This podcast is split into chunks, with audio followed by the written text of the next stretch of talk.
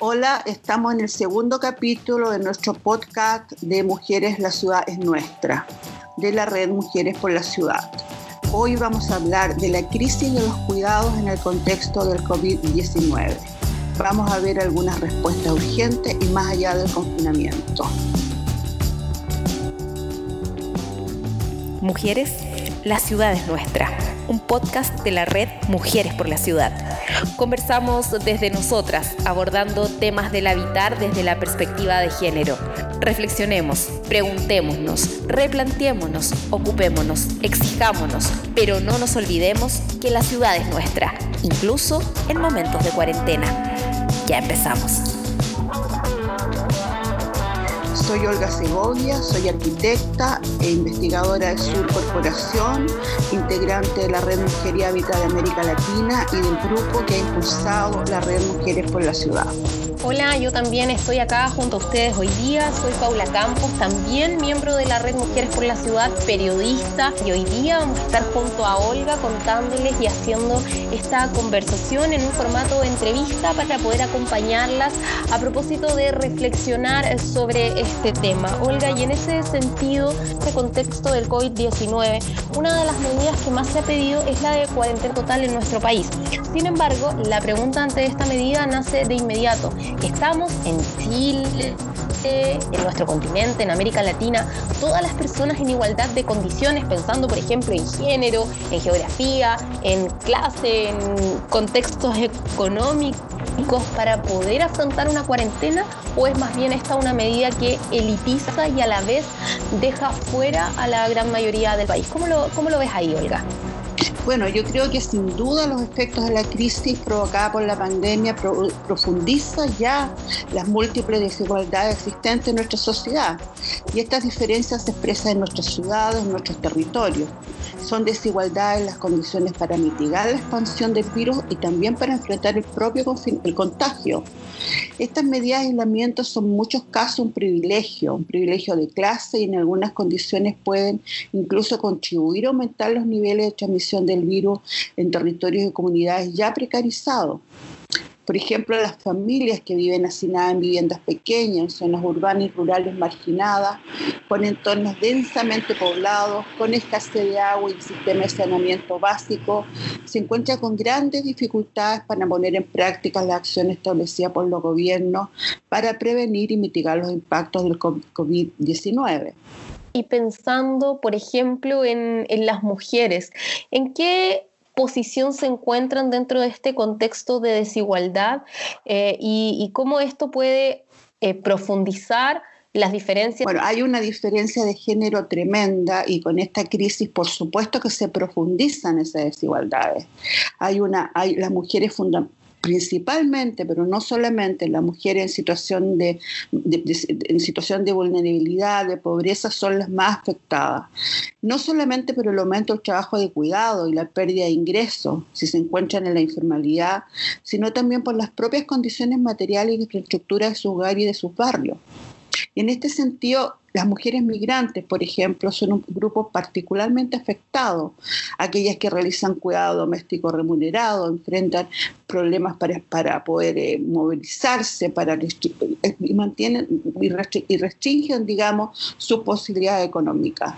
Hoy día habitamos un escenario muy complejo que significa para muchas mujeres, por ejemplo, un grave problema de violencia, de violencia intrafamiliar aumentan los riesgos contra las mujeres y las niñas, especialmente la violencia en, el hogar debido al aumento de las tensiones, en eh, que aumenta el aislamiento, como indican todas las cifras hoy día de las llamadas a los centros de ayuda. También las personas sobrevivientes pueden, de violencia pueden enfrentar obstáculos adicionales para huir, para huir a, centros de protección. Y, este, y el impacto económico también restringe las posibilidades de, de dejar una pareja violenta, por ejemplo y también la capacidad de las mujeres para conseguir sus medios de vida se ve altamente afectada por la pandemia. Reduce considerablemente la actividad económica y de, sectores que son generadores de empleo femenino, como el trabajo doméstico, como el, servicio de la educación o el cuidado de niños, por ejemplo. Y esto, esto afecta mucho a las trabajadoras informales que, que, ven restringidas sus, en, su sustento en forma inmediata sin poder sustituirlo por otro ingreso. Cuando vamos hablando de las desigualdades, donde las mujeres principalmente nos, vemos afectadas por ellas. Eh, primero si somos mujeres, después si somos mujeres pobres, eh, después también si somos mujeres niñas, se nos van como profundizando estas capas de desigualdad a la hora de poder hablar de esta medida del confinamiento como una solución para muchas de nosotras.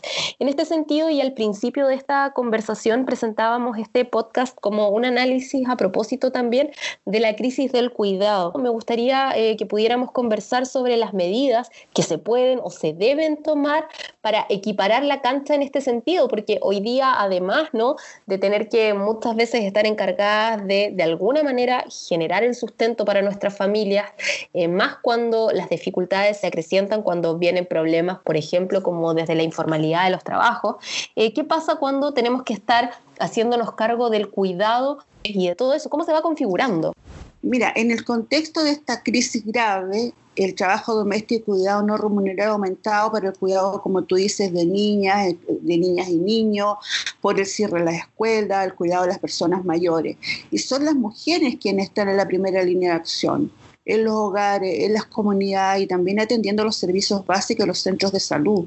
Son ellas quienes están cumpliendo una labor clave para garantizar el cuidado de las personas dependientes y de los grupos afectados. Y eso es una sobrecarga tremenda que provoca agotamiento físico y mental a lo que se añade las preocupaciones por, por, el tema económico y de subsistencia. Y ante la crisis de cuidado, eh, yo, yo, yo llamo que es una crisis de cuidado, una crisis de cuidado que naturalmente es una crisis estructural que se, que se ve muy, muy agudizada en estos momentos. Y es necesario avanzar en la corresponsabilidad en el cuidado, tanto en el ámbito privado y en el ámbito público. Y en primer lugar está la necesidad de de, de, de, avanzar en la corresponsabilidad entre hombres y mujeres y también promover medidas urgentes que permitan por una parte, reconocer, reducir y redistribuir esta sobrecarga de trabajo al interior de los hogares que es absorbida mayoritariamente por las mujeres. Y entre ese sentido hay algunas medidas que, que, han estado siendo propuestas por, por organismos eh, de, mujeres, por, por, redes, por también por organismos internacionales, como por ejemplo licencias y de cuidado de hijos e hijas u otros familiares enfermos para disminuir los efectos de la pandemia. O sea, licencias especiales, bonos adicionales y subsidios para la contratación de servicios de cuidado infantil para personas que no puedan trabajar desde la casa. El teletrabajo también muchas veces recarga, digamos, a, las personas en el hogar, especialmente a las mujeres, estar preocupadas del cuidado, de las labores domésticas y de tener que trabajar en, forma remota. También, si es posible, adecuación de servicios públicos, comunitarios, públicos, para que puedan aliviar el trabajo que recae en los hogares. Hay países que ya están pensando en cómo ir saliendo de esta situación de confinamiento y la pregunta, bueno, y ahora la reflexión también tiene que ver con cómo se sale de manera equitativa, cómo hacemos para que las mujeres puedan volver a esta normalidad, y lo decimos entre comillas, ¿no? Después del brote, cuando sabemos que van a ser las más afectadas por la sobrecarga ya de las labores del cuidado que hablábamos, también golpeadas económicamente por el porcentaje de informalidad laboral además de los índices que también mencionabas, Olga, sobre violencia intrafamiliar. Eh, ¿Cómo se genera una estrategia o cuál es la estrategia que tú propondrías para ir avanzando en la materia de, salida de esta, de esta cuarentena o de este resguardo, más bien, eh, dentro del hogar para contener la pandemia del COVID-19? Bueno, lo importante no es volver a la normalidad. O sea, respecto al cuidado, realmente se trata de transitar hacia una mayor valoración del trabajo de cuidado no remunerado y hacer cambios que caminen a una transformación de las pautas actuales de la división sexual del trabajo, hacia la instalación del ejercicio del cuidado como un bien público, como un derecho. En muchas ciudades y en algunos bueno, países y ciudades de América Latina también se está hablando y se está trabajando en, el, en, el, concepto y en un enfoque del derecho al cuidado, el derecho a ser cuidado y a cuidar. Todo ello implica un cambio de paradigma, un, un cambio de paradigma en la concepción y gestión del cuidado. Hasta ahora asumido por, como responsabilidad de la familia y dentro de ello las mujeres. Yo creo que los cuidados que abarcan tanto el ámbito afectivo como material, porque no es solamente la labor concreta, sino el, hacerse cargo de los otros, la contención de los otros, es indispensable para el sostenimiento de la vida de la sociedad. Y en esta crisis en esta crisis constituyen un gran desafío a ser asumido por las políticas públicas, capaces de reconocer las múltiples tareas generadas, digamos, asumidas generalmente por las mujeres. Por lo tanto, se trata de actuar desde un enfoque corresponsabilidad, donde el cuidado puede ser una tarea asumida por hombres y mujeres y redistribuidas también de hacerse cargo del Estado, las organizaciones, las empresas. Sin duda va mucho más allá que, una, responsabilidad ser asumida solamente en lo privado y principalmente por las mujeres. Ese es el cambio, yo diría, fundamental en un enfoque nuevo sobre el cuidado. Yo diría que hoy día es más que nunca es fundamental colocar en el centro de la sostenibilidad la vida y la solidaridad.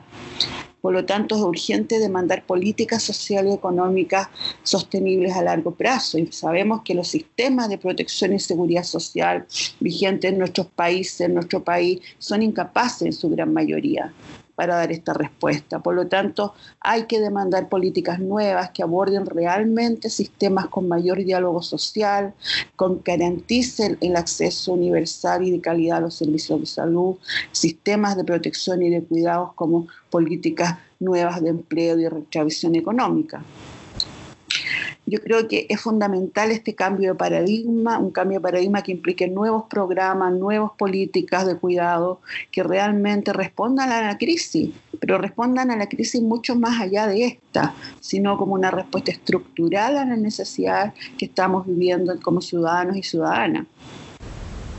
Sí, Olga, bueno, y en esta reflexión a propósito de la crisis de los cuidados y el COVID-19, en las respuestas urgentes y mucho más allá del confinamiento, eh, queremos despedirnos también de nuestras auditoras, de nuestros auditores a nuestro podcast Mujeres, la ciudad es nuestra, de la red de Mujeres por la Ciudad, y por supuesto, dejarlos invitados a seguirnos a través de todas nuestras plataformas, no solo de Spotify, sino de nuestro Instagram, Red Mujeres por la Ciudad, de, de nuestra página web, Red Mujeres por la ciudad.com, eh, donde vamos, por supuesto, eh, siguiendo alimentando de nuestros podcasts y de todas las actividades que estamos realizando junto a nuestra red, Olga.